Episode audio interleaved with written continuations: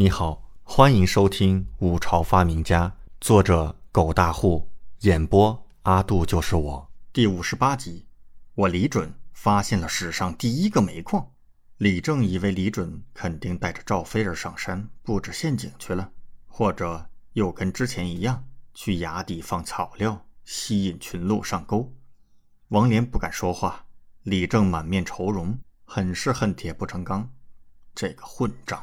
一天到晚不学无术，只会耍一些小聪明。朕倒要看看，狩猎这关过得了，朕考验群臣时，诗词这关又如何过？山上，李准和赵飞儿一人骑着一匹马，缓步行走，穿梭在树林中。李准手里拿着连弩，神色有些紧张。赵飞儿则跟在他身后，忍不住问道：“殿下。”你为何不通知禁军？李准已经告知他，他们是来找女贼的。昨日劫持李准，害他们耽误打猎了那两个女贼。可是，李准为何不通知禁军，而是带着他们自己上来？他有些不理解。李准回头看他：“你不是说自己武艺高强吗？带你一个就够了，不必通知禁军。主要是他觉得那两个女贼不是坏人，毕竟只是打晕了自己，什么也没做。”但那两个女贼肯定有所企图，而且害自己没能和李文君一起晋级，他内心有些愧疚。正巧今日没事，便想上山寻寻，找他们报仇玩玩。要是真找到那两个女贼，自己连弩可以出其不意，大展神威。加上赵飞儿也是武艺超群，说不定能制服他们。他倒要好好教训他们一番。只是可惜，两人在山上转悠半天。也没找到那两个女贼半点踪迹，无奈李准只能带着赵飞儿准备下山。但是两人还没下去，在一处平地上发现一片黑乎乎的地面。李准起先没怎么在意，但是走了一小段，忽然翻身下马，捡起一块黑乎乎的石头，然后整个人都懵逼了。殿下，这是做甚？赵飞儿看到李准看着黑乎乎的石头发呆，一个劲儿的转来转去。立即好奇了，翻身下马。李准道：“好东西呀，这里有煤矿。”煤矿？赵飞儿愣了一下，听不懂李准在说什么。哼，这个嘛，我跟你说你也听不懂。李准敷衍道，内心却是惊涛骇浪。好家伙，看这片地的规模，这底下煤矿不少啊！这个时代还没有人用煤，要知道用煤做燃料可是效率比木柴高多了。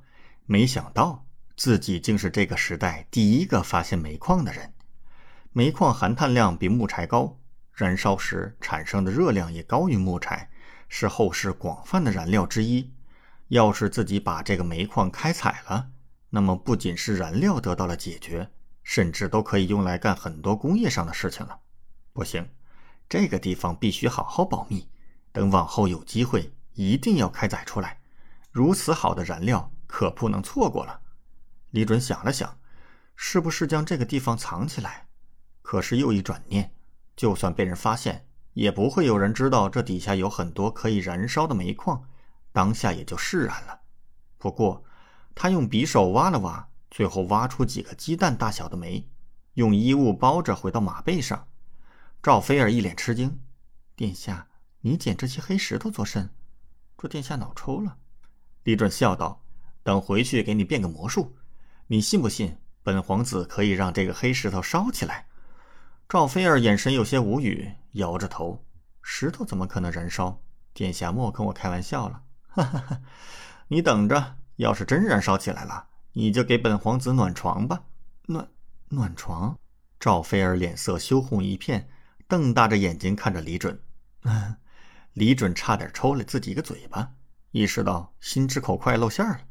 说出自己那种内心邪恶的想法。哎，那啥，赵郡主该回去了。李准心虚，即刻骑马驰骋。赵菲儿默默地看了一眼李准的背影，更加羞红了。上马的时候，整个人好似都没了力气一样。二人回到寝殿，便听王嫣然说道：“殿下，听说狼国使臣来访，要和我五朝永结同好，结为兄弟国呢。”那使臣会在陛下考验群臣时献上重礼。狼国使臣怎么又来了？刚抱着一包煤块进殿的李准顿时皱起了眉头。感谢您的收听，请继续收听下一集。